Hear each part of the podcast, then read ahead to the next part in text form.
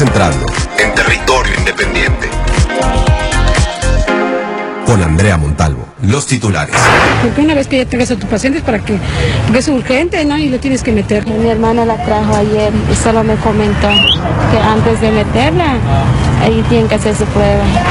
La situación con menores de edad respecto a COVID, ni en México ni en el mundo ha mostrado que sea una población de especial riesgo, ni en México ni en el mundo. Ahora con este asunto del señor joven todavía, Anaya, víctima, acusándome a mí, está como para decirle yo por qué. Territorio independiente.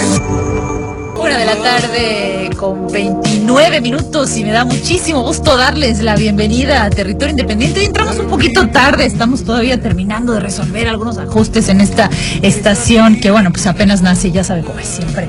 Hay que terminar con algunos detalles, pero me da muchísimo gusto que nos acompañe esta tarde y no se acostumbre, ¿eh? porque esta solamente será eh, en esta ocasión que entremos un poquitín pasado de la una de la tarde. Siempre vamos a continuar con nuestro horario siempre de la una de la tarde. Oiga, a ver, hay mucha información como siempre, siempre le digo, ¿verdad? Que hay mucha información, pero realmente la hay. Primero, esta mañana, muy tempranito en la madrugada, se inauguraron en Tokio los Juegos Olímpicos, los Juegos Paralímpicos. Esta es la 16 edición de los Juegos Paralímpicos. Hay más de 4.400 atletas participando, 60 de ellos son mexicanos.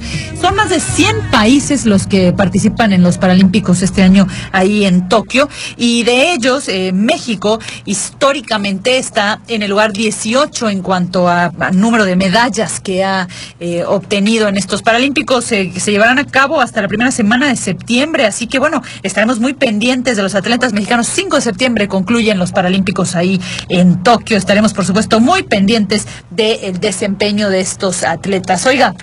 Y hablando justamente de desempeño y de cosas para estar pendientes, ayer hablamos amplio y tendido, ayer lunes 23, sobre el problema de del restablecimiento del servicio de la energía eléctrica, no solo en Mérida, sino también en varios municipios del estado.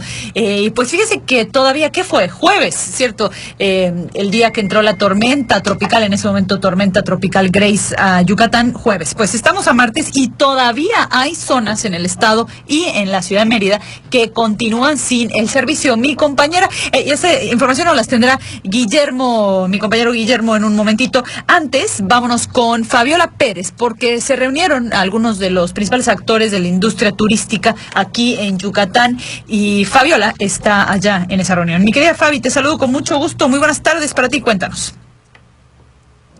Pues efectivamente estamos en el Congreso este, Turístico que se realizó aquí en la ciudad de Mérida, el Congreso Empresarial Turístico, en el cual reunió al 90% del sector, que es nuestro que ellos mencionan, 80 representantes de diferentes rubros, como son agencias de viajes, transportadoras, hoteles, pues señalan que han este, estipulado 40 propuestas para hacerle llegar al gobierno del Estado para poder reactivar toda la parte turística porque pues si bien el año pasado cerraron con un 11%, este julio aunque aumentaron a un 43% en cuestión turística en el estado, pues no es suficiente para ellos. Pero escuchemos parte de la, esta rueda de prensa que están mencionando en este instante.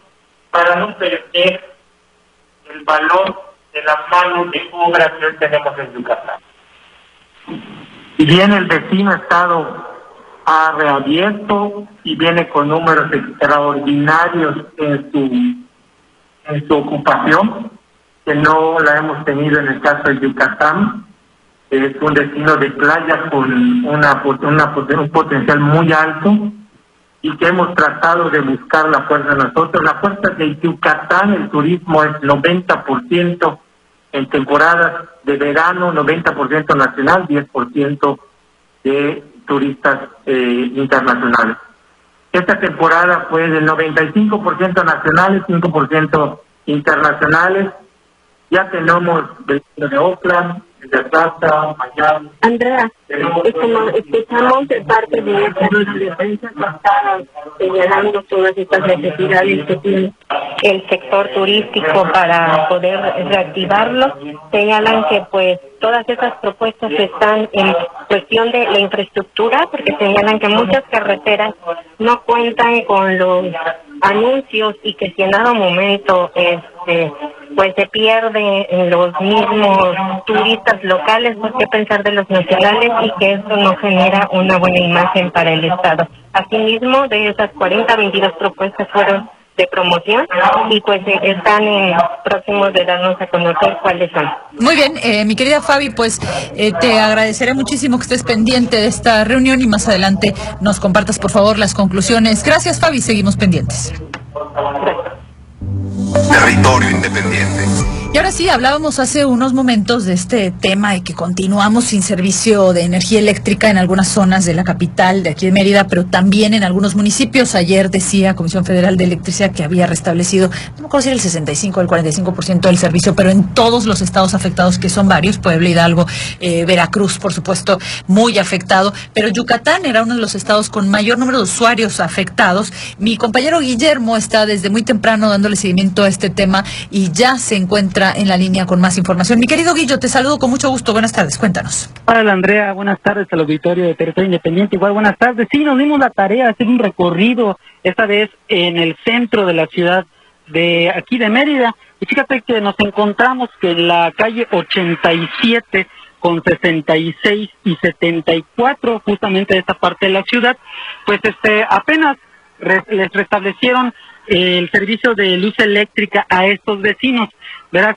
Eh, eh, tuvieron que presionar las autoridades, como en muchos otros puntos de la ciudad, de esta suerte de cerrar calles, eh, prender llantas para llamar la atención de las autoridades. Pero ¿qué es lo que pasó? Que no todos los vecinos de esta zona de la ciudad pudieron restablecer su servicio eléctrico pues hasta el hasta el momento.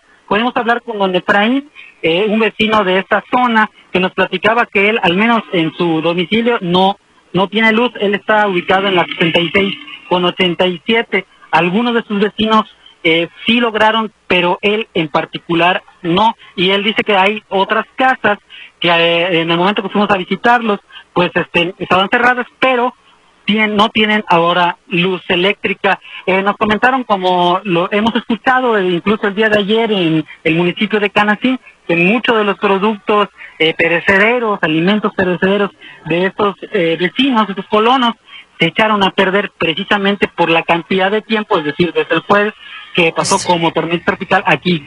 Grace, pues eh, se averió los electrodomésticos y no pudieron salvar nada. Pero escuchamos los testimonios de estas personas que nos respondieron al sondeo. No hay luz, no hay luz, no hay luz. No hay luz todo el 87, nada.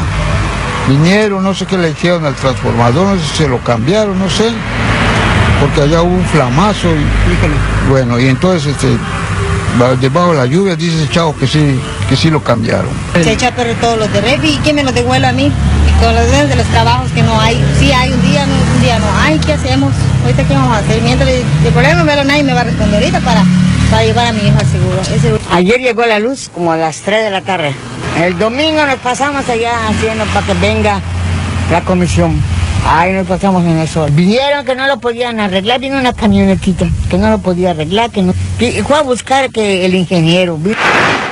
Pues ahí lo tiene esta situación de aquí en territorio independiente, le hemos dado puntual seguimiento. Hay gente que ha eh, mencionado pues que, no hay poda de árboles puntuales, eh, las autoridades, la alcaldía y también las estatales en algunos municipios, pues no se han hecho las podas de árboles prudentes y esto provocó que el daño en la red eléctrica pues, sea mayor y esto está ahora causando un retraso peor en el restablecimiento. Algunos otros usuarios nos han contado que ellos han tenido que pagar especialistas, contratar gente externa, pues con tal de tener ya restablecido el servicio, pero bueno, ahí va poco a poco. Si usted todavía no tiene energía eléctrica, cuéntenos que estamos muy interesados en saber eh, cómo se encuentran ustedes aquí en Yucatán. Oigan, eh, fíjese que por ahí le informamos puntualmente que pues, se va a llevar a cabo un conteo, ahora sí que un voto por voto en Campeche eh, para validar la elección.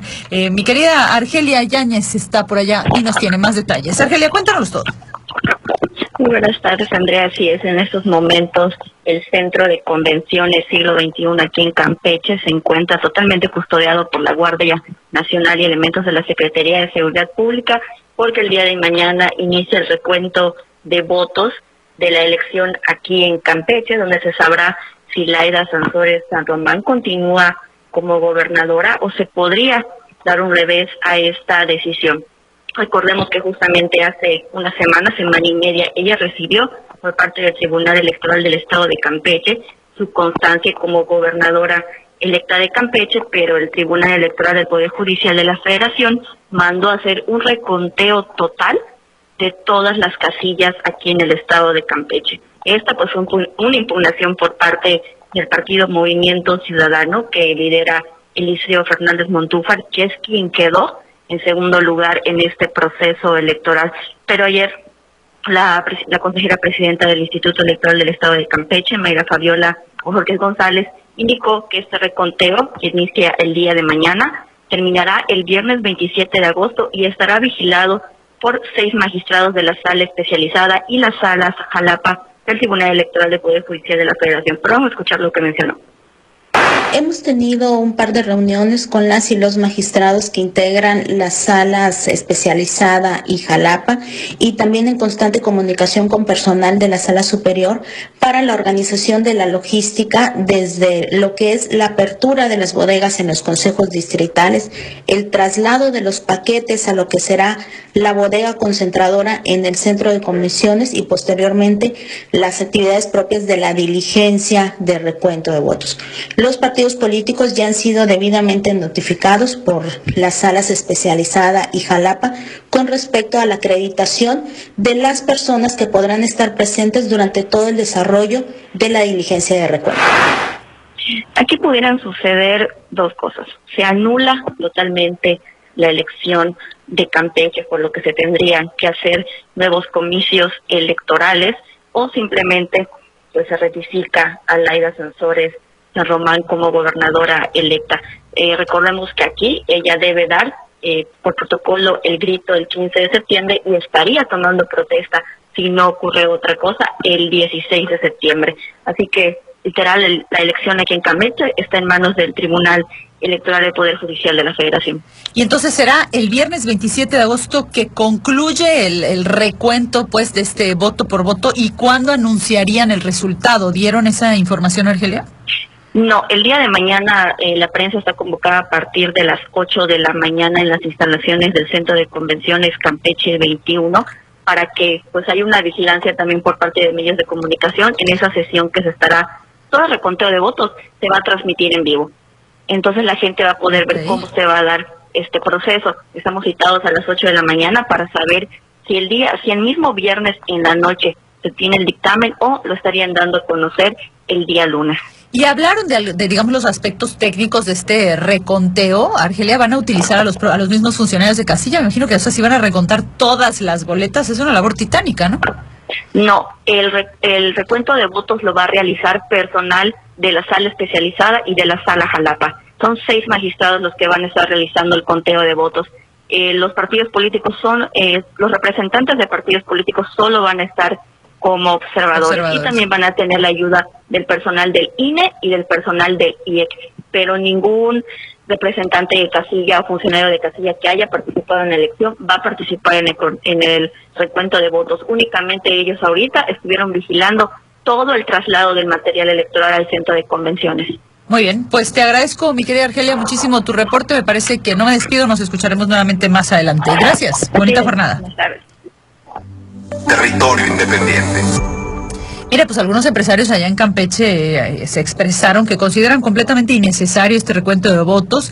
Eh, el, Consejo Coordinador Empresarial, el presidente del Consejo Coordinador Empresarial, Víctor del Río, dijo que el recuento de votos para definir en el, al ganador de la elección en el Estado, ordenado por el Tribunal Federal Electoral, como ya nos decía hace unos momentos mi compañera Argelia, es innecesario y solamente consume recursos que pueden utilizarse en otros asuntos de importancia para la ciudadanía. Lamentó que las autoridades federales confiaran en las decisiones del Tribunal Electoral del Estado, el cual ya encontró a un ganador de la contienda el pasado 6 de julio. Recordará que sí, en efecto se trató de una contienda bastante apretada, fue de los últimos estados de los que se dio el resultado justamente porque era eh, apretado el resultado, pues, pero pues mire, ya el tribunal tomó su decisión y ya este recuento mañana temprano, por supuesto, estaremos dándole seguimiento a esta rueda de prensa que ofrecerán las autoridades ahí en Campeche para conocer un poco más sobre la situación. Vamos por lo pronto a escuchar al presidente del Consejo Coordinador Empresarial Campechano Territorio Independiente.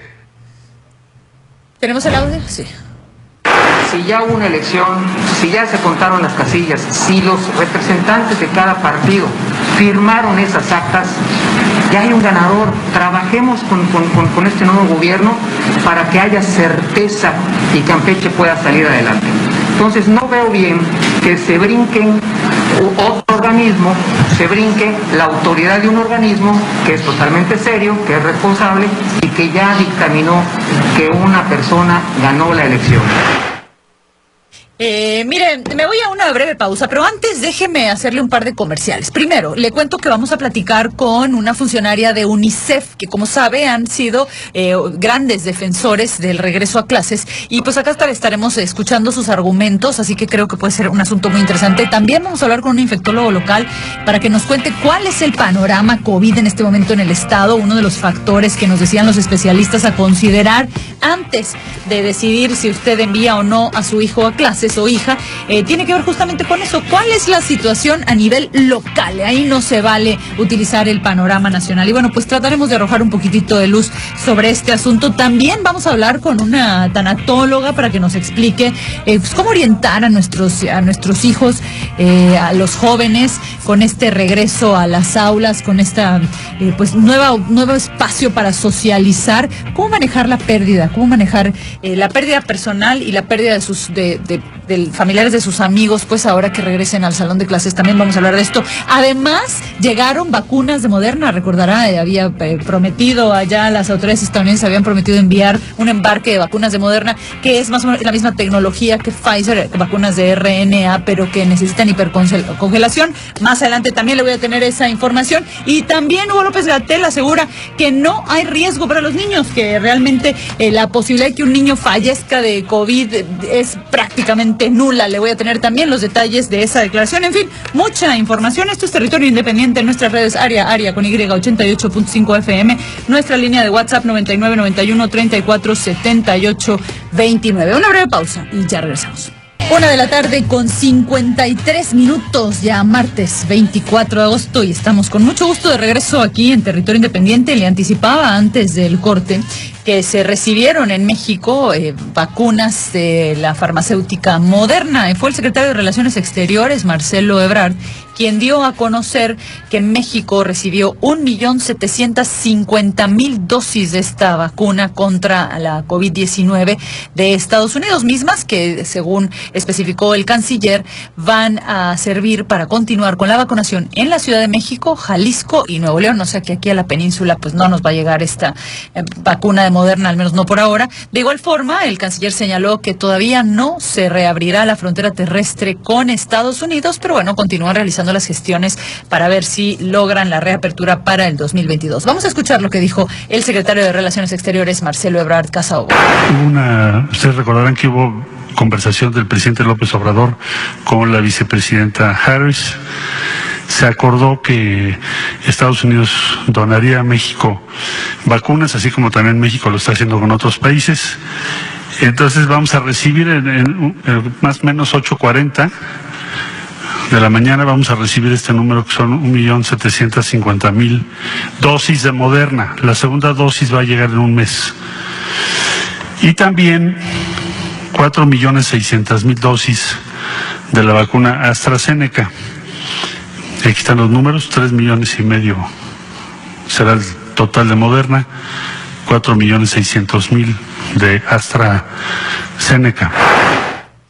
Mire, vámonos justamente hasta la Ciudad de México porque se medio armó ahí justamente en este asunto de qué vacuna. Todos los especialistas dicen siempre, ¿cuál es la mejor vacuna? Pues la que te ofrecen. Y sí, es cierto, pero bueno, también es cierto que hay unas vacunas que de pronto tienen, están dando mejores resultados que otras y comprensiblemente, pues los jóvenes están queriendo elegir la vacuna que se les aplica, cosa que pues no necesariamente podrá suceder. Mi querida Cecilia Hernández, eh, cuéntanos, te saludo con mucho gusto. ¿Qué? Con mucho gusto. Yo también les saludo a ti y al auditorio desde aquí, desde la Ciudad de México. Pues mira, fuimos a la alcaldía de Xochimilco y fueron moderadas las filas que vimos en el deportivo de esa alcaldía, a donde acudieron jóvenes de 18 a 28 años de edad a recibir lo que es su segunda dosis de vacuna anticovid. En esta ocasión, bueno, pues les aplicaron la Sinovac. ¿Por qué? Porque las de Pfizer se agotaron, de ahí el llamado que hicieron hace unos días las autoridades de la Ciudad de México para que se respete el turno de vacunación asignado de acuerdo con su alcaldía, fecha y hora. Esto, como te decía, tras registrarse pues largas filas de jóvenes que se ahora sí que salieron a vacunarse entusiasmados. Y bueno, a través de una tarjeta informativa, las autoridades locales informaron a los residentes de la alcaldía que a partir precisamente del 23 de agosto continuaría la inmunización en Xochimilco con la vacuna Sinovac. Sobre si habría inconformidad por el cambio de la marca, pues uno de los que participa precisamente en las jornadas de vacunación negó que esto se dé y por el contrario dijo que los que acuden pues se ven contentos, se perciben alegres, por, sobre todo porque van a completar su cuadro de inmunización. Vamos a escuchar a este siervo de la nación. Se está poniendo la segunda dosis de Sinovac, no para rezagados ni primera vez. Y como podrás darte cuenta, hay jóvenes formados. Eso quiere decir que no la rechazan y que tienen confianza en la vacuna y quieren protegerse. A los rezagados todavía tienen que esperar la fecha para poderse vacunar. Ahí escucha Sandy, amigos del auditorio, pidió a las personas rezagadas esperar las fechas que les den a conocer las autoridades de salud de la Ciudad de México y al entrevistar a uno de los residentes de esa alcaldía, bueno, pues esto fue lo que nos comentó. esta marca de vacuna? Sí, cómo no. O sea, este Creo que cualquier vacuna que está ahorita, que salió para la aplicación y prevenir el, COVID-19, creo que es buena. Algunos tienen este, mayor cantidad de, de protección y otras menos, pero digo, cualquiera te puede funcionar, ¿no? Lo importante es que se apliquen las vacunas, que se complete este cuadro de inmunización y recordar que hace unas semanas en la alcaldía Benito Juárez acudieron jóvenes de otras demarcaciones y estados a inocularse con la Sputnik, provocando que las dosis destinadas para las personas de esa demarcación se agotaran y por ello las autoridades tuvieron que aplicar la marca AstraZeneca y bueno, pues esto sucedió también con la alcaldía de Xochimilco. Déjame también eh, comentarte que al cierre de este domingo en la capital mexicana eh, se han aplicado pues más de eh, nueve mil vacunas, de las cuales eh, seis mil ciento diez son las primeras dosis y dos mil eh, y dos mil corresponden a segundas eh, dosis. Y para que sea esta aplicación, esta inoculación de forma más rápida, bueno, pues se les pide que lleven su expediente ya impreso, el cual puede ser descargado en http eh, diagonal mi vacuna punto salud punto punto mx. Así es de que, bueno, pues no vi yo en ese momento a jóvenes que acudieran disfrazados, pero sí los vi que estaban entusiasmados por recibir su segunda dosis y bueno, pues al menos en este día no se vio inconformidad. Por el contrario, pues se vio eh, complacencia. Este es mi reporte que yo te doy, Andy. Pues justamente esa, esa observación te iba a hacer, mi querida Ceci, porque por ahí trascendía en redes sociales que habían jóvenes que estaban muy enojados de que se les estuviera aplicando Sinovac, pero pues por lo que parece más bien continúan rebosando los centros de vacunación, una tendencia que vimos desde que se abrió la vacunación a mayores de 18 años, los jóvenes con una respuesta eh, abrumadora, pues comparado con los otros grupos etarios cuando se les convocó a la aplicación de la vacuna. Exactamente, siguen dando el ejemplo, siguen saliendo a vacunarse y te digo, al menos el día de hoy, bueno, pues yo no vi a chicos que estuvieran inconformes, por el contrario, llegaron, estaban muy tranquilos, platicando entre ellos, eh, diciendo que pues ya escuchaste a esta persona que no importaba la marca, lo importante es que estuviera en el cuadro completo, ¿no? Claro, por supuesto. Eh, pues mi querida Ceci, te agradezco muchísimo tu reporte, que estés muy bien, bonita tarde. Igualmente, buen provecho. Territorio Independiente. Fíjese que este asunto de la vacuna 2 de la tarde en punto, por cierto, fíjese que este asunto de la vacuna, ahora que ayer le informamos aquí puntualmente la FDA estadounidense, la agencia eh, de la Administración de Drogas en Estados Unidos, le dio la autorización completa a la vacuna de Pfizer. Eso significa que ya no es solamente una vacuna, eh, se le había dado una autorización para uso de emergencia, ahora ya no, ahora ya tiene la autorización completa. Es la única vacuna en Estados Unidos que la tiene y tiene muchas implicaciones, fíjese, porque cuando esto sucede, ya la vacuna puede empezar a comercializarse, no tiene que distribuirse exclusivamente a través de oficinas gubernamentales. Eventualmente, si algo así sucediera en México, pues usted podría ir y comprar la vacuna eh, de su preferencia sin estar, eh, pues digamos, a merced de la vacuna que le ofrecen las autoridades. Por otro lado, le cuento que dada esta autorización de Pfizer allá en Estados Unidos, nuevamente ha salido a la luz el debate que habíamos eh, planteado acá hace unas semanas y que tiene que ver con la obli con la posible obligatoriedad de la vacuna. Difícilmente nos decían los constitucionalistas se puede obligar a una persona a vacunarse, pero lo que sí puede pasar es que pues te cierren las puertas si no te vacunas, digamos que de alguna manera te orillen, te obliguen sin obligarte a vacunarte. ¿Por qué le digo esto? Porque mire, ahora que ya uno de los argumentos que, persistía en Estados Unidos era que bueno, se trataban de vacunas que no estaban completamente autorizadas y en ese sentido pues no podían obligar a la gente a, a ponérselas, pero pues ahora ya no es el caso de Pfizer y por ahí ya nuevamente las Fuerzas Armadas estadounidenses están diciendo que tienen que vacunarse todos los miembros de las Fuerzas Armadas. Leía yo un artículo esta mañana que Google ha convocado a sus trabajadores, me parece que a partir de octubre regresarán a las oficinas. Claro, tienen oficinas regionales y va a depender de las condiciones, el mismo Google especificaba, de los países, pero donde está plenamente disponible la vacuna a los trabajadores tienen que vacunarse también, eh, informaba Google. También es un debate que está dándose, por ejemplo, en lugares, en centros de cuidado, centros eh, hospitalarios. Eh, ya también les están pidiendo a médicos y enfermeras que se vacunen y que de otra manera pues podrían perder el trabajo. Y lo mismo pasa con asilos, porque pues es que claro, el, hecho de no estar vacunado podría representar un mayor riesgo para la gente que tienen a su cuidado. a medida que, estas vacunas yo creo que vayan progresando y vayan obteniendo la autorización completa y vayamos más disponibilidad de las vacunas, usted verá que este va a ser un debate que crecerá, que crecerá nuevamente en Estados Unidos ha agarrado fuerza. Por cierto, en información internacional, por ahí más adelante vamos a tener igual el caso Afganistán, que es muy interesante. Pero antes, mire, déjeme le cuento rápidamente, porque ya tenemos al epidemiólogo en la línea que el subsecretario de Prevención y Promoción a la Salud, Hugo López Gatel, declaró que la población menor de 18 años tiene un riesgo, dice el secretario, eh, casi nulo de morir de COVID-19. Esto durante la conferencia matutina realizada en Palacio Nacional. También el funcionario dijo que no se descarta que México atraviese una cuarta ola de contagios eh, por esta enfermedad. Vamos a escuchar lo que dijo Hugo López Gatel. La situación con menores de edad respecto a COVID ni en México ni en el mundo ha mostrado que sea una población de especial riesgo. Ni en México ni en el mundo. Aquí hemos mostrado datos de la Vigilancia Epidemiológica de México y se ve claramente que por debajo de los 18 años de edad existe un riesgo mucho menor de tener enfermedad COVID, sobre todo la enfermedad grave, y un riesgo casi nulo de morir por COVID. Ciertamente el de enfermedad grave es, cierto, pero también es cierto que ayer hablábamos con unas organizaciones que monitorean los números de las infecciones y sí decían que el registro de casos en menores de edad ha incrementado considerablemente en los últimos días. Pero mire, para hablar más sobre este tema, justamente me da mucho gusto saludar al doctor Eulogio Pérez. Él es médico epidemiólogo en el Instituto Mexicano del Seguro Social y profesor de la Facultad de Medicina de la Universidad Autónoma de Yucatán. Doctor, ¿cómo le va? Muy buenas tardes. Gracias por acompañarnos. Sí, cómo no. Eh, pues aquí a sus órdenes, nada más comentarle que soy jubilado, no estoy en activo ahora, pero he estado muchos años. Lo que sí estoy activo ahora es en la Universidad de Yucatán. Perfecto.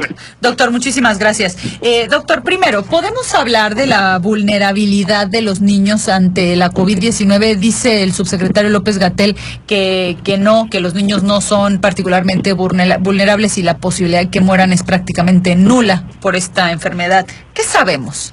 Bueno, mire, eh, hay, que tomar las cosas con un poquito de cuidado. Eh, bueno, en primer lugar, eh, nuestro país tiene condiciones de, salud deficientes en general. Las condiciones de salud colectiva son deficientes. Uno, es un primer punto. Otro punto es la educación para la salud de la población también es deficiente. Ahora ya tenemos el detalle de que la gente no se quiere vacunar. Hay una gran cantidad de vacunas que están llegando ya se tiene hoy un millón setecientos mil dosis y todavía aún así hay gente aquí en Yucatán que no se quiere vacunar. Incluso me comentaban algunas personas que, no eh, que es una posición política, correcto, pero también ponen en riesgo contagiar a, la, a la gente. Entonces ya son dos situaciones. Y en la tercera situación, pues tenemos que la salud de nuestra población infantil en general, y más todavía en la, en la población rural yucateca o, o del sureste, pues padece malnutrición de entrada, en, en- en ocasiones bajo peso, baja talla, y no la podemos comparar con la población infantil del centro del país, ni mucho menos con la población infantil de- del norte. de- de- entonces, en, en- bajo estas circunstancias que, que estoy haciendo esos análisis específicos, pues aquí obviamente la, la, la primera opción, que a primera vista la tenemos a, en, pues relativamente a mano, que es la vacunación, pues no sería lo suficiente para los niños, tendrían que tener una, una, lo que ahora se está haciendo, un aislamiento, y además de eso, eh, anoche revisamos con unas eh, investigadoras de, de- bueno, un escrito de unas investigadoras de, de- de la ciudad de Nueva York, y ellas siguen insistiendo que el manejo de, de la, ya ni siquiera la, la, la, la sana distancia en niños, con el solo uso de cubrebocas en niños, es más que suficiente para protegerlos a los mismos. Nuestro detalle es que nuestras escuelas están sobrepobladas, ¿no? Tienen 40, 35 niños y entonces pues eh, el control que se tiene sobre los mismos eh, eh, se hace eh, deficiente. Entonces, si ya se, se van demostrando cosas, ¿no? Claro. El cubrebocas, sí, es, en niños es más efectivo, es más protector que en adultos, sí. Entonces tenemos esa, esa ventaja. Desventaja, nuestras condiciones en que las escuelas están. En- Entonces, eh, todas estas particularidades que hay que ir revisando no- nos llevan de la mano el riesgo ahí. No, no es un- una situación eh, eh, homogénea, sino que varía por regiones, varía por, por la población, incluso por país, ¿no? Y O sea, la respuesta no es tan, no es tan blanco y negro. no, no, no lo es. Lamentablemente no lo es porque eh, las condiciones de los pequeños son diferentes y esto- se está especulando, no hemos vivido todavía el problema, ojalá que, que no lo vivamos, o sea, que no vivamos el hecho de que tengamos ingresos de, de- de grandes, grandes cantidades, Grandes cantidades de niños, claro. Ah, Este, sin embargo, considerando estas, estas, estos, estos factores y, y bajo la teorización que se tiene, bueno, pues entonces se está tomando en consideración esto que, y si, si se da usted cuenta, se quedó en una opción intermedia de que la gente definiera si va, si manda o no manda sus hijos a la escuela. Claro. Entonces, entonces realmente, eh, ¿cuál, cuál sería la conducta eh, a, seguir? Esa es una de las preguntas que se, que se nos hace, ¿no? La, la ah, la respuesta a darse es que se tiene que reducir el, el contagio. Lo que sí la Secretaría de Salud hoy pues, menciona que están yendo a la baja los niveles de contagio en todo el país, excepto regiones como Yucatán.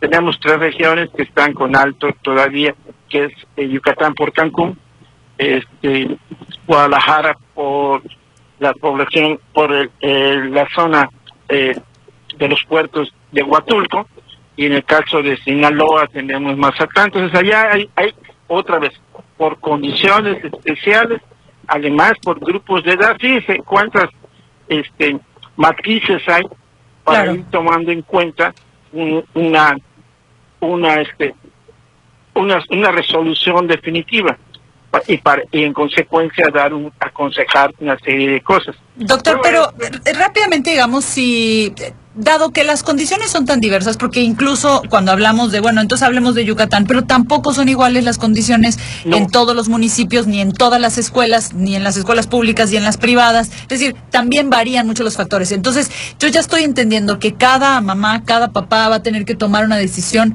eh, para lo que considera lo mejor para su hijo o hija. La pregunta es, si pudiéramos dar eh, un, un consejo para que si yo ya decidí que mi hijo o hija regrese a clases, regrese lo más protegido posible, ¿qué consejo sería? ¿El uso del cubrebocas?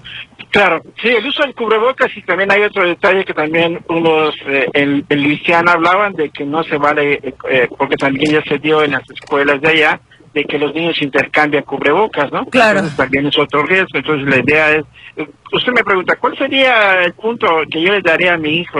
Le daría una serie de consejos diciendo, mira, usa tu cubrebocas, no se lo des a nadie, lávate Claro. las manos, este, mantente alejado si alguien tose, y si oyes que alguien está enfermo, avísala a tu maestra. Eso sería, y eso eh, no es nada, no, es un montón, es un montón de cosas que se va a hacer.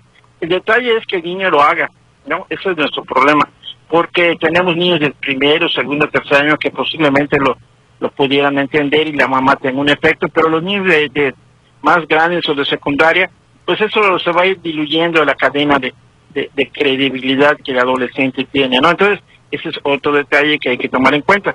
Entonces, eh, la idea de aquí es, es decir, todo está perdido, no, no todo está perdido, el lavado de manos lo tienen a presente, usen, que lleven su, su a, a- se está dando de kit para llevar a los niños, los niños deben llevar su cubreboca, un, un pequeño frasquito con, con gel o, o un, un pequeño jaboncito para estarse lavan- lavando las manos, no comer, al, jugar al aire libre a la hora del recreo y con esto, desde luego, eliminar a los contactos.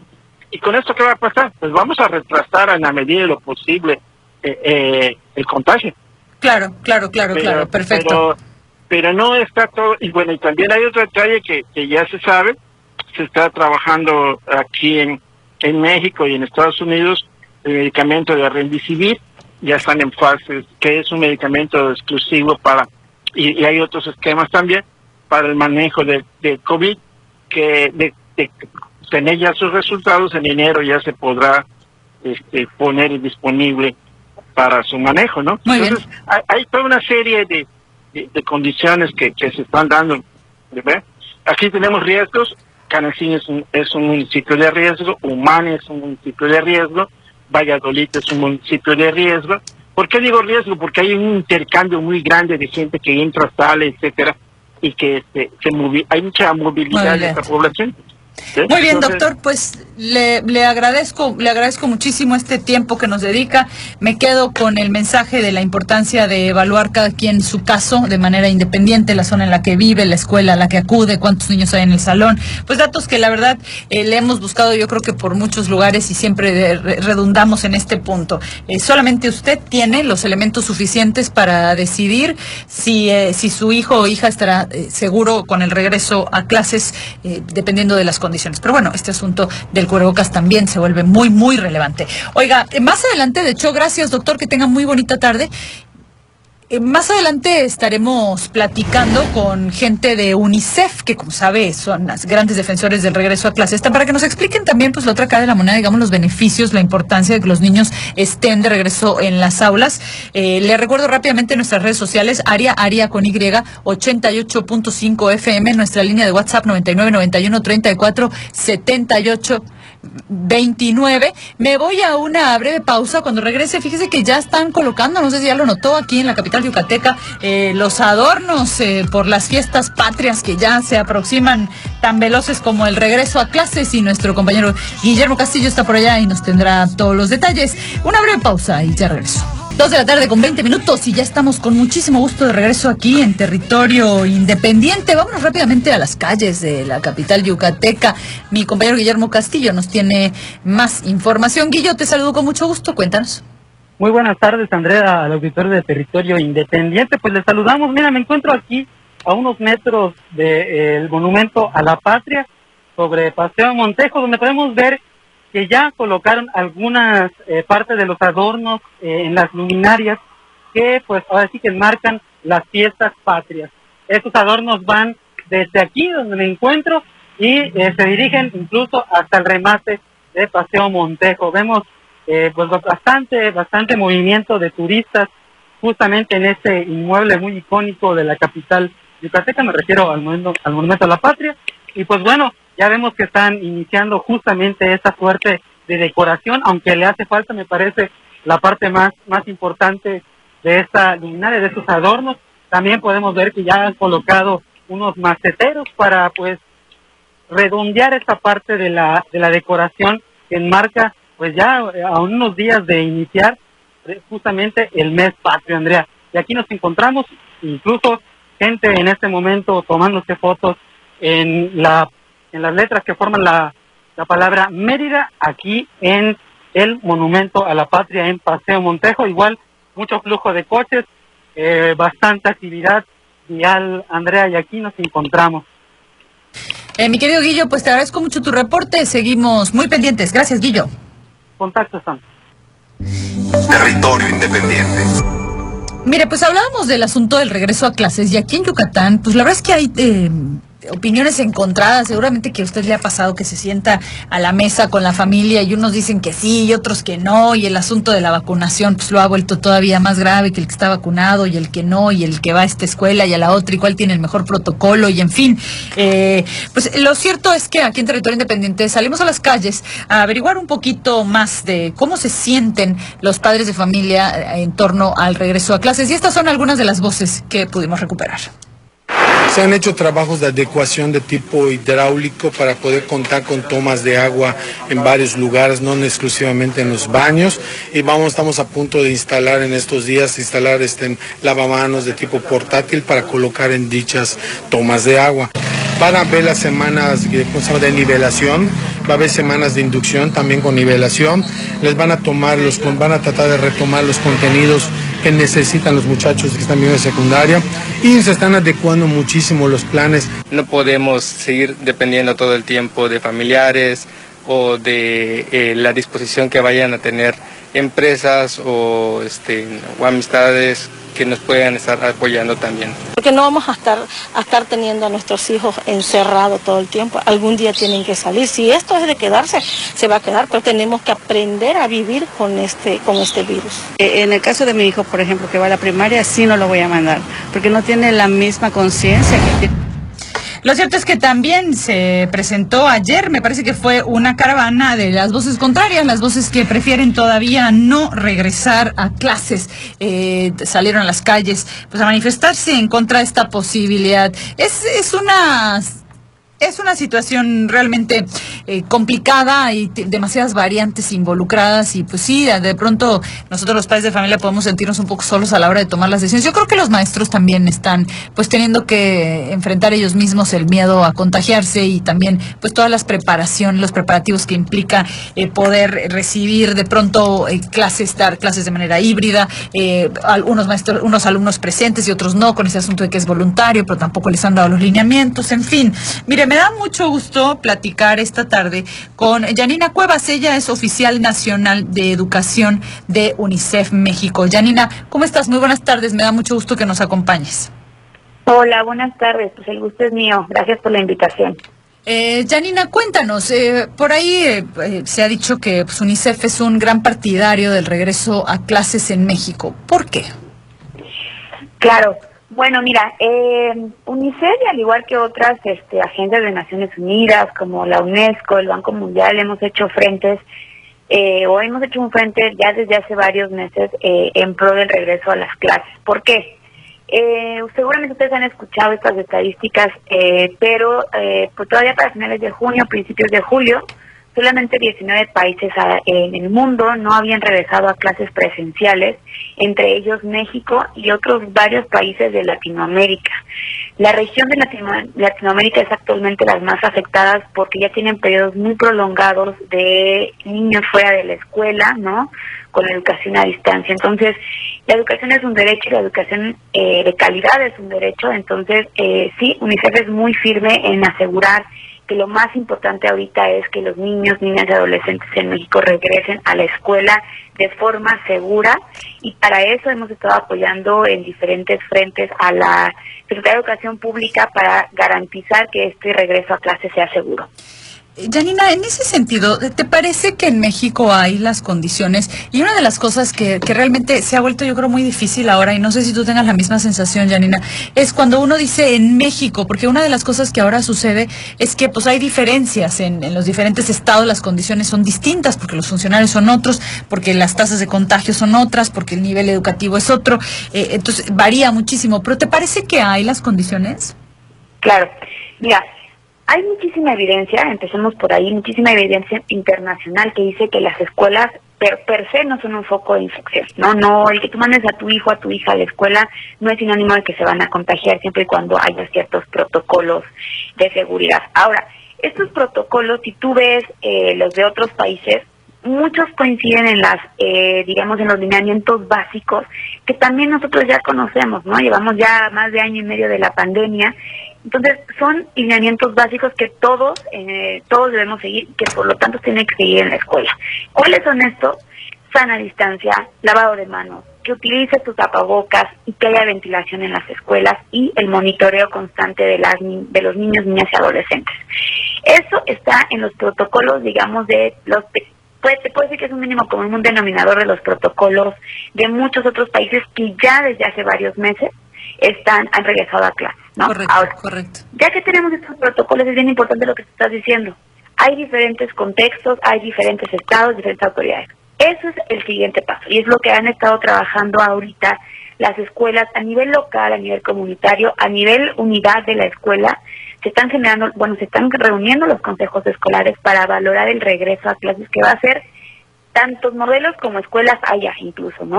Claro. Y eso es lo correcto, ¿no? Para ver qué recursos tienen, si regresan todos, si hay ventilación, si van a... Recuerda también que los docentes van a regresar de forma voluntaria, hay que ver también cuántos docentes se van a presentar y con base en eso también cuánto, eh, cuántos chicos pueden estar, eh, digamos, regresando de forma escalonada, de forma híbrida, lo que estabas mencionando ahorita antes de que empezara la intervención. Entonces, sí creo que hay unos parámetros generales que ya la población conoce, que están en los protocolos y ahora sigue el diseño más, digamos, ad hoc de cada escuela en cuanto al regreso a clases. Ah, Es un poco, Janina, no sé si me viene a la mente, pero igual estoy equivocada, tú dime, como el asunto, como un poco lo que pasa con la vacuna, o sea, ¿cuál es el menor de los males? Y en este punto estoy entendiendo que la evaluación de UNICEF, el menor de los males es regresar a clases, o sea, el riesgo de estar fuera de las aulas es mayor que el riesgo de un contagio grave, de un caso grave de COVID en los niños. Exacto. Eh, a ver, aquí, aquí hay una, una cosa bien importante. Obviamente para nosotros es muy importante la salud de los niños y no estaríamos promoviendo algo en donde la evidencia nos diga que se están exponiendo a una digamos a un caso gravísimo y que seguramente se van a enfermar. Correcto. Entonces, eh, los maestros, la, la gran mayoría ya están vacunados, ¿no? Hay protocolos. Nosotros estamos abogando por un regreso seguro a clases. Y por eso no nada más estamos diciendo regresen, sino cómo UNICEF va a acompañar ese regreso seguro, porque es una cosa colaborativa. Desde la casa hasta la escuela, hasta la sociedad, organismos internacionales, la sociedad civil, y en ese sentido no, eh, digamos, ese es un poco lo que le estamos apostando. Sí, regresemos, pero regresemos de forma segura, ¿no? Y es bien importante, incluso lo- nuestro representante lo mencionó, tuvo la oportunidad de estar en la mañanera con el presidente eh, antes Manuel López Obrador, y ahí pues refrendó esta postura y creo que decía algo muy afinado. Eh, Tal vez, ¿no? Vaya a haber algún contagio en las escuelas, ¿no? Pero también hay que saber cómo reaccionar a eso, cómo vamos a, digamos, a atender un posible caso de contagio que en la evidencia internacional, de verdad, repito, aun cuando había países con repunte, nunca se, digamos, no hay muy pocos casos en donde la, la escuela haya sido un foco de contagio eh, masivo, siempre y cuando siguieran los protocolos, ¿no? Entonces, en Pero esa es la pregunta, Janina. O sea, el, el asunto acá es que no se han dado protocolos específicos eh, y, y qué bueno que UNICEF esté trabajando de la mano con las autoridades. Pero pues la última presentación que hizo eh, ahí la Secretaria de Educación sobre los protocolos, pues habló de que hay que establecer el protocolo del protocolo y respetar los protocolos, pero nunca se entró realmente en materia específica de si se presenta un caso de COVID en un, en un salón o en una escuela, cómo se tiene que proceder. Sí, mira, yo creo que el protocolo, yo creo que de hecho eh, sí hay que hacer muchísimas más orientaciones, habrá que hablar incluso de eh, la procuración de a lo mejor de más recursos que son de total competencia de la Secretaría de Educación Pública y hay que seguir creo que incidiendo en esa en esa parte, pero sí creo que también esperar un protocolo muy específico hubiera sido también ser un er- ser- hubiera sido un error también por lo que platicábamos del contexto y la y la- las diferencias que existen en las escuelas entonces imagina un protocolo tan tan minucioso y tan específico que no aplique para todos los casos Claro. entonces creo que partir de un protocolo general y darle la autonomía también, pero claro, acompañando a la escuela, ¿no? Y ahorita un poquito quiero hablar de eso justo, este para que puedan ellos mismos generar lo que a ellos les, les, les acomode y lo que ellos bajo sus, digamos, sus recursos tienen. Ahora, esto no implica soltarlos, ¿no? Porque también está, está este otro extremo de decir, ah, bueno, entonces tu escuela eh, ve lo que tienes y haz lo que como puedas. Entonces, hay que acompañarles. En ese sentido, sí UNICEF ha estado trabajando con la Secretaría de Educación Pública en, en un frente muy particular que es el, el monitoreo de las escuelas. Va a ser una, o sea, a- hoy por hoy no hay una fórmula. Esto todo es nuevo para nosotros y también hay que darnos la oportunidad de tener un periodo de aprendizaje. Vamos a regresar y eso ya está- es una decisión tomada y la celebramos. Ahora, hay protocolos, hay que seguirlos de la mejor forma, hay que acompañar a las escuelas y hay que tener la posibilidad de adaptar los protocolos si algo no está funcionando. Me parece el diagnóstico constante, la supervisión va a ser muy, muy importante y en eso UNICEF pues está trabajando con la Secretaría de Educación Pública para poder tener ese seguimiento, digamos, una vez que se regrese a clases. Y el seguimiento no va a ser solamente en cuanto a los protocolos eh, eh, de higiene y de salud, que son bien importantes, pero creo que a la vez también poco hemos hablado de la recuperación de aprendizajes, ¿no? Justo eso te la recuperación de salud mental, porque por un lado es la salud, que es lo importante, y eso es lo que estamos ahorita tratando de, de asegurar lo más posible, ¿no? Eh, pero también a la par hay que hacer todo un esfuerzo de recuperación de aprendizajes, porque por eso estamos volviendo a la escuela, ¿no? Porque hubo todo un periodo eh, escolar en donde la actividad de la educación, por más esfuerzo que se hizo, y podamos cuestionar si fue suficiente o no, por más esfuerzo no fue eh, el adecuado, no es lo mismo la presencialidad que la distancia, ¿no? Claro. Se avanzó mucho en las, en las técnicas a distancia, pero también tenemos que estar hablando de eso, también tenemos que estar hablando de la salud mental de los alumnos, vamos a ver cómo regresan, qué herramientas van a tener los docentes para atender a una población de alumnos que estuvieron en confinamiento, eh, alejados de sus eh, rutinas, alejados de sus amigos, ¿no? Entonces creo que eh, son muchos frentes a la vez y de pronto como que nos embotamos en solamente un tema que es si hay protocolos y criticamos si hay protocolos no hay por hoy por hoy hay son mejorables, son perfectibles, hay que también tener la posibilidad de ser flexibles y adaptables y seguir incidiendo, ¿no? En la parte de la formación y, el y la inversión en términos educativos, porque se vienen cosas, eh, no podemos regresar a la misma escuela que había antes. Eso, eso sí, por ejemplo, nos, nos colocaría en, pues, en problemas, ¿no? No podemos regresar a una escuela llena, eh, etcétera, ¿no?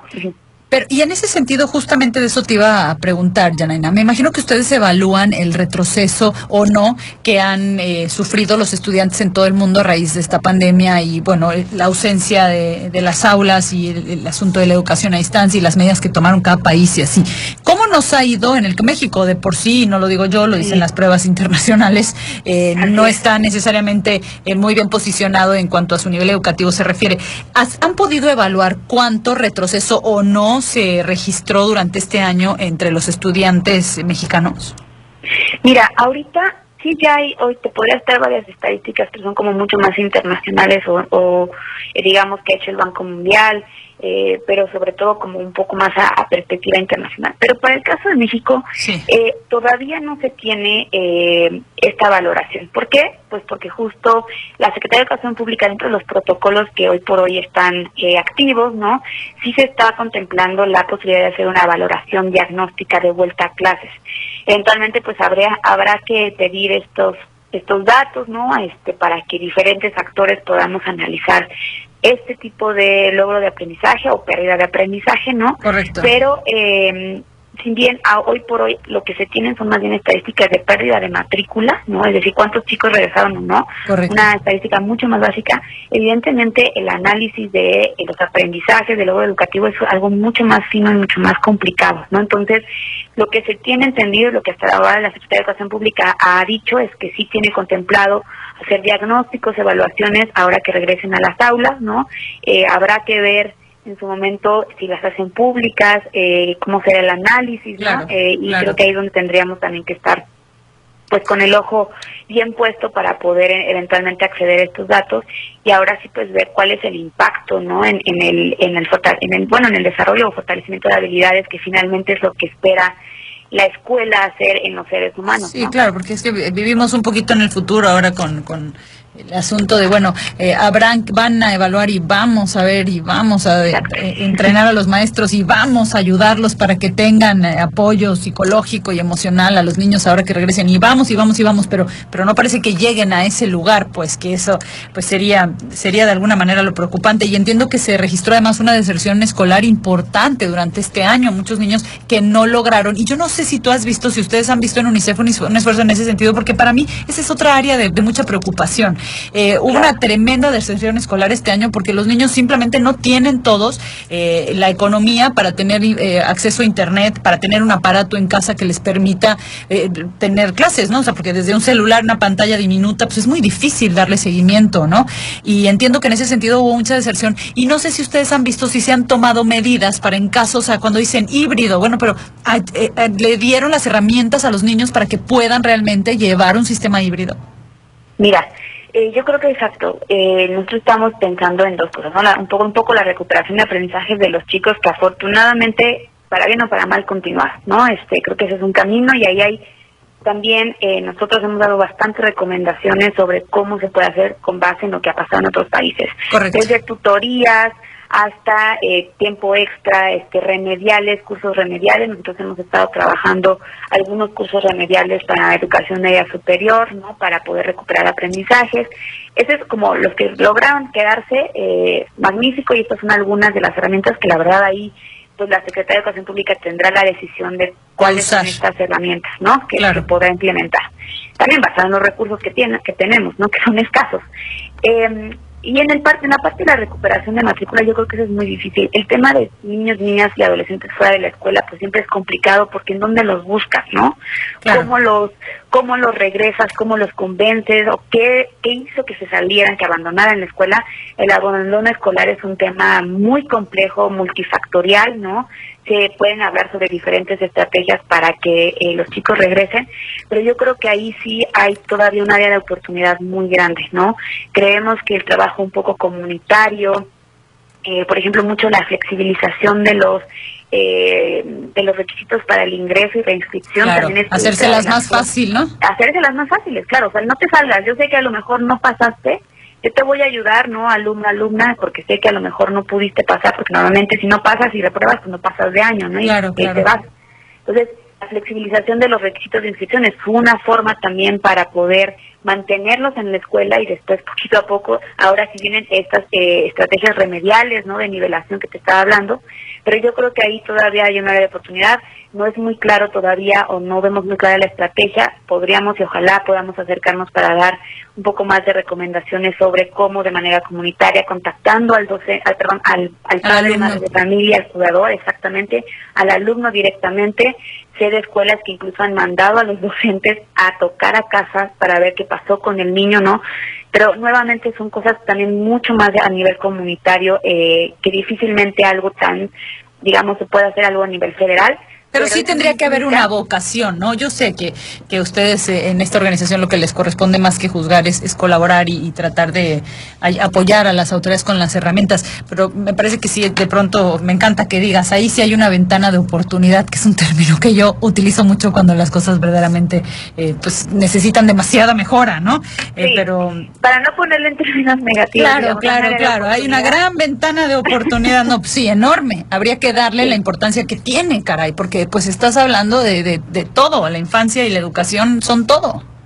Sí, no, y la verdad creo que este en ese sentido sí reconocemos que hay muchos, o sea, los protocolos pueden ser perfectibles totalmente, eh, pero sí creo que el primer gran paso es este 30 de agosto que la gente y que la que los papás, las madres de familia estén seguros en que eh, no necesitan sus hijos regresar, que si ellos colaboran con la escuela van a estar en un espacio más seguro. Incluso hay estudios en donde se ve que hay menos tasa de contagio dentro de la escuela, incluso para los mismos este, docentes, porque están en un espacio cuidado, supervisados, ¿no? Claro, Entonces, claro. eh, en ese sentido, creo que ese es el primer paso y después de eso tendremos que venir construyendo y sobre todo creo yo eh, ser muy flexibles en lo que pueda estar funcionando no para diferentes contextos y es va a ser un, un- yo creo que, que también pedir una una receta ahorita confirmada y que sabemos que va a funcionar también no es correcto, ¿no? Eh, pero eso no implica que no tengamos que seguir acompañando a la escuela muy de cerca y esto de verdad es incluso con procuración de recursos, ¿no? Claro. Con, con facilitación creo que eso también es otra tarea de oportunidad que pues, Otra gran área de oportunidad, Janina. Cierto, sí, claro que sí. Pues te agradezco de verdad muchísimo este tiempo que nos dedicas, Janina. Te mando un abrazo, que tengas, que tengas bonita tarde. Muy bien, muchas gracias. Gracias. Pues mira, ahí Territorio tiene- independiente. Ahí tiene mucha más información de, por qué considera la ONU que el regreso a clases es importante y sí que lo es. Y, también me parece a mí, pues, de la importancia de que nosotros participemos, ¿no? Porque, pues, ahí, muy, muy políticamente correcta como debe ser, porque se trata de un organismo internacional que está para colaborar, esa es su función, pues nos habla de áreas, de un área y otra área y otra área de oportunidad que, pues, básicamente son el vacío que, que hay en este momento, en la falta de prioridad de, de la materia educativa para las autoridades en México, pero pues usted y yo y los maestros y nosotros podemos claramente lograr un exitoso regreso a clases. Oiga, pues me tengo que ir a una breve pausa, pero por supuesto que ya regresamos en un momento más. Esto es Territorio Independiente, son las 2 de la tarde con 42 minutos, no se vaya. Estamos cerca de ti. En territorio independiente. Ya estamos de regreso en territorio independiente, 2 de la tarde con 48 minutos. De verdad que me da gusto que continúe con nosotros. Oiga, pues ayer le contamos de la explosión que eh, se registró en una plataforma de petróleos mexicanos aquí en el Golfo, eh, en Campeche, pues en las costas de Campeche, y que dejó un saldo al momento ya de siete personas fallecidas. Pues le cuento que después de este, después de lo, de lo sucedido este fin de semana, eh, el ingeniero petrolero eh, especializado en seguridad de la sección 42 del Sindicato de Trabajadores Petroleros de la República Mexicana, Manuel Zárate Martínez, acusó que la falta de mantenimiento y el descuido de las autoridades de la par estatal son causas de estos accidentes, por lo que no descarta que los descuidos hayan ocasionado el siniestro ya que cobró la vida que cobró ya la vida, le decía yo hace unos momentos, de siete personas.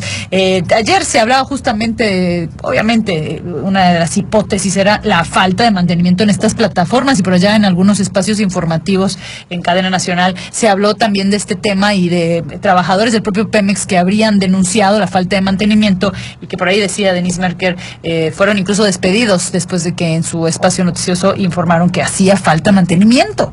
Eh, vamos a escuchar lo que dijo eh, Manuel Zárate Martínez, ingeniero de seguridad de la sección 42 de este sindicato de petroleros. Todas las plataformas requieren realmente lo que es un mantenimiento a fondo. Nunca se les ha dado mantenimiento a las plataformas. No tienen la tecnología adecuada ya para poder este, estar operando. Ahorita en la actualidad el gobierno actual, eh, pues realmente tampoco se le ha visto que realmente quieran quieran este, meterle infraestructura a las plataformas. Lo estamos viendo que llevamos tres años tres años y hasta ahorita no ha habido contratos nuevos, solamente es una cacería de brujas que están haciendo. Mira, y por su parte, el presidente del Consejo Coordinador Empresarial allá en Ciudad del Carmen, Campeche, Alejandro Fuentes, aseguró que las plataformas de petróleos mexicanos ubicados justamente en la sonda de Campeche son un riesgo para los trabajadores y también para el medio ambiente, ya que no se les da el mantenimiento que necesitan y en algunos casos operan con equipos y tecnologías que ya están obsoletas, lo que las convierte en bombas de tiempo. Objetivamente, justo antes de esta explosión, usted recordará esta vuelta que esta imagen que le dio la vuelta al mundo del ojo de fuego en pleno Golfo, también allá justamente en Campeche, después de una fuga, que el presidente dijo que aseguraba y garantizaba que no iba a provocar ningún daño ecológico y luego se habló de que habría un poco de lluvia ácida y la lluvia ácida sí altera el pH del agua y de la tierra y de todo y provoca problemas a mediano y a largo plazo. O sea que algo de problemas tiene de mantenimiento, tiene que haber por mucho que lo nieguen las autoridades federales. Vamos a escuchar lo que dijo Alejandro Fuentes Alvarado, presidente del Consejo Coordinador Empresarial allá en Carmen. Las instalaciones, al no tener un programa de mantenimiento este, específico, eh, mantenimientos preventivos y correctivos, son bombas de tiempo y ahí está el resultado. Eh, nosotros creemos que es importante que Pemex haga una estrategia de licitar, de, de hacer licitaciones precisamente para el mantenimiento de estas instalaciones. Oiga, y otro tema eh, de interés nacional, pues del que le reportábamos ayer, tiene que ver con el pleitecillo que tienen ahí Ricardo Anaya eh, del PAN y el presidente Andrés Manuel Obrador. Ricardo Anaya, ya sabrá, eh, seguramente usted recordará, fue candidato del PAN a la presidencia de la República, perdió, y ahora está, ha expresado su interés en volver a hacerlo, y en ese sentido ha sido un durísimo crítico, pues como toda la oposición, un duro crítico del presidente Andrés Manuel Obrador, motivo por el cual él asegura Ahora se le ha iniciado una investigación eh, por una serie de delitos que él explicaba ayer. Aquí le contábamos puntualmente. Sumarían de ser, de ser sentenciado eh, 30 años de condena. Ricardo Anaya asegura y que se desató justamente por el escándalo Pemex. Ahí eh, las declaraciones del exdirector de Pemex, Lozoya, que involucraba eh, supuestamente en la declaración a Ricardo Anaya, decía que había recibido. Eh, sobornos para que eh, procediera la reforma energética. En fin, mire, el hecho es que eh, por ahí Ricardo Anaya dijo, y aquí se lo traíamos puntualmente, que se trataba de una persecución política y que con mucho dolor se iba al exilio y que desde ahí iba a defender su causa, porque si entraba a la cárcel nunca más iba a salir, porque eso es lo que la experiencia, dice Ricardo Anaya, ha enseñado con gobiernos como el del Obrador. Está la postura de Anaya. Eh, por su parte, pues el Obrador ayer ya le respondió, pues si no tienes miedo, si eres inocente, preséntate. Y hoy nuevamente se refirió a este caso durante la mañanera. Vamos a escuchar el mensaje que le mandó hoy Andrés Manuel Sobrador a Ricardo Anaya. Ahora con este asunto del señor joven todavía, Anaya, víctima, acusándome a mí, está como para decirle yo por qué, yo no te mandé a que este, hicieras esas cosas, no te diste cuenta, pensabas de que no iba a suceder nada. Es interesante que se sepa que el asunto de Ricardo Anaya tiene que ver con una denuncia que presentó el que era director de Pemex, Lozoya. Así las cosas, pues, en la Arena Nacional a menos de una semana del regreso a clases en cosas que son relevantes. Oiga, vámonos con mi compañera Fabiola Pérez, que desde hace más o menos una hora, hora y media, estaba dando seguimiento a una reunión de representantes de la industria turística aquí en Yucatán eh, y nos tiene ya el resumen de lo que ahí sucedió. Entiendo que ya concluyó la reunión. Mi querida Fabi, cuéntanos, ¿quién estaba reunido y qué fue lo que concluyeron? Buenas tardes, Andrea. Pues sí, efectivamente estuvieron reunidos los representantes de diferentes este, comités, consejos del sector turístico y pues de las 40 propuestas que se van a hacer llegar al gobierno del estado, una de las que más llamó la atención fue la propuesta de que le van a hacer llegar al gobierno del estado que destine 5 kilómetros de los 300 que cuenta el, eh, de las playas susceptibles, en el estado de Yucatán para que se genere un desarrollo turístico integralmente planeado, como ellos lo comentaron, para que se haga la construcción de instalaciones hoteleras, nuevos restaurantes, parques de diversiones. Dijeron que con esto se considera poder lograr que Yucatán sea un multidestino y potenciar la actividad turística en nuestra entidad. Eh, el representante de la Asociación Mexicana de Hoteles en Yucatán, Juan José Martín Pacheco, él nos señalaba que ya en Yucatán existen ocho mil americanos que viven en playas yucatecas y que por esto que ellos están 10 meses viviendo aquí y después dos meses se utilizan con la gente local. Esto es un ejemplo de cómo estos centros turísticos podrían atraer toda esta parte de turistas internacionales eh, en Yucatán. Sin embargo, pues señalaron que se tiene que hacer un estudio de impacto ambiental y que pues el gobierno del estado será el que decida qué cinco kilómetros de toda la costa yucateca pudieran ser destinadas a esto. Sí explicaron que no fuera un lugar lejano, que de acuerdo al canon turístico y de los requerimientos que, que tienen todas estas empresas turísticas, pues tendría que ser un lugar no más de 35 minutos de, de la ciudad de Mérida para que pues los turistas no sientan que tienen que desplazarse demasiado para disfrutar de lugares turísticos. Muy bien, eh, mi querida Fabi, pues te agradezco muchísimo tu reporte. Seguimos muy pendientes. Hasta luego. Oiga, y hablando justamente de la economía acá en el estado, eh, Jorge Gardeña Licona, presidente de la Cámara de Comercio en Pequeño de Yucatán, denunció que hemos hablado de la, de la suspensión en el servicio de energía eléctrica y denunció que acá en Mérida hay alrededor de 250 de estos pequeños establecimientos, este changarrito de la esquina que son tan importantes para la economía, que se quedaron sin el servicio y que han sufrido las consecuencias económicas de que esto implica y que calcula que alrededor de 200 más al interior de la República corrieron con la misma suerte. Vamos a escuchar lo que dijo rápidamente Jorge Cardeña Licona. Aproximadamente hay ahorita reportadas, eh, según en la mañana me llegó un, re- un reporte, hay como 250 tienen todavía sin luz, pero porque sí, este, hubo algunas, se derribaron algunos postes, eh, se reventaron muchas líneas y pues la verdad eh, fue demasiado la afectación sobre todo del suministro eléctrico. Entonces, eh, pues el personal pues es obvio que no se da abasto para tanto, tanto, tanta afectación que hubo. Nos vamos rápidamente a una breve pausa. Cuando regresemos ya está nuestra meteoróloga de confianza en la línea para contarnos un poquito de qué va a suceder con estas lluvias. Breve pausa, ya volvemos.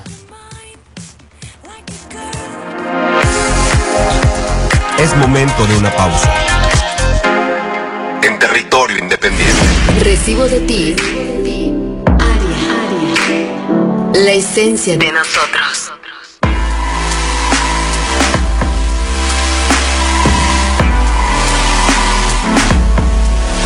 ...88.5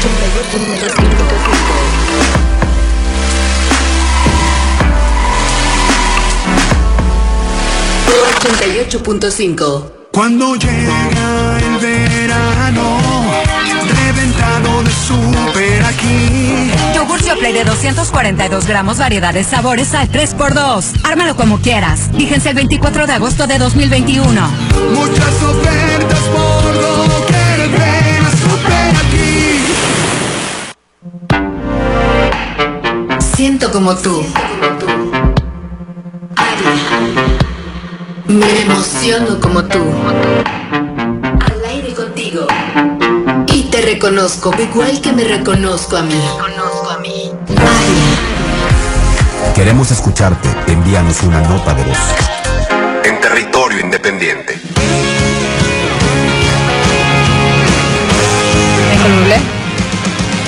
Michael Bublé, claro que sí, fantástica esta canción. Ya estamos de regreso y vámonos rápidamente con Zaretti Cardos de la Conagua para que nos cuente qué podemos esperar.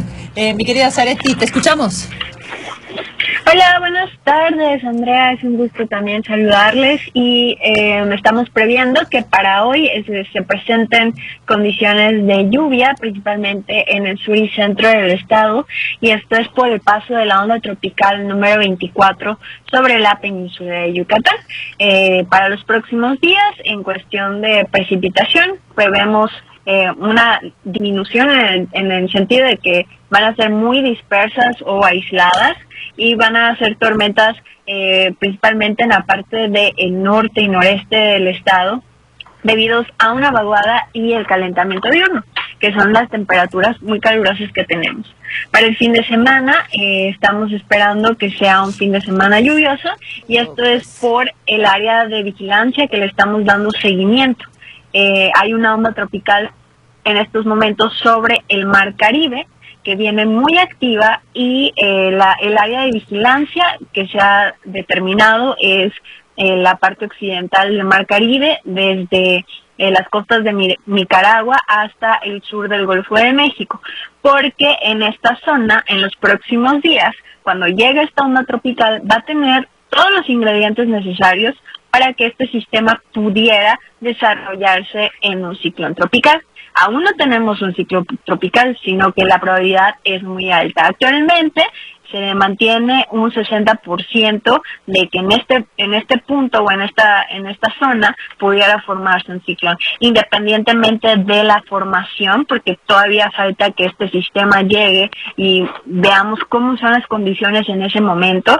Eh, se prevé que durante sábado y domingo tengamos pues días lluviosos con nubosidad eh, gran parte del día y pues eso va a estar generando eh, lluvias fuertes a muy fuertes en la parte del sur y oriente del estado y las temperaturas pues ya no se van a sentir tan tan calurosas. En cuestiones de viento, como te comento, ahorita es muy incierto, ya que eh, no, no, no, no sabemos qué tipo de intensidad va a tener este ciclón. Hasta el momento se ve como una posible depresión, lo cual indica que sus vientos serían inferiores a los 65 kilómetros por hora, pero pues les repito, aún no, no, no sabemos porque no Claro, hay que esperar un poquito más, mi querida Zaretti, ya no nos des tanta mala noticia, ya sabes cómo, bikinis, tarzaneras, todo al cajón, Dios bendiga que las tarzaneras se van al cajón, pero ¿qué me dices de los bikinis? Oye, nadie se va a poder asolear a partir de hoy hasta el fin de semana, por lo que estoy oyendo, ni en la ciudad, ni en la playa, ni en ningún lado, saque su paraguas y quédese con nosotros en área 88.5, que por supuesto tenemos la mejor música. Los espero nuevamente mañana a la una de la tarde. Gracias, mi querida Zaretti, un abrazo. Los espero nuevamente mañana a la una de la tarde en punto con más información aquí en Territorio Independiente. Que tengan un excelente martes. Gracias.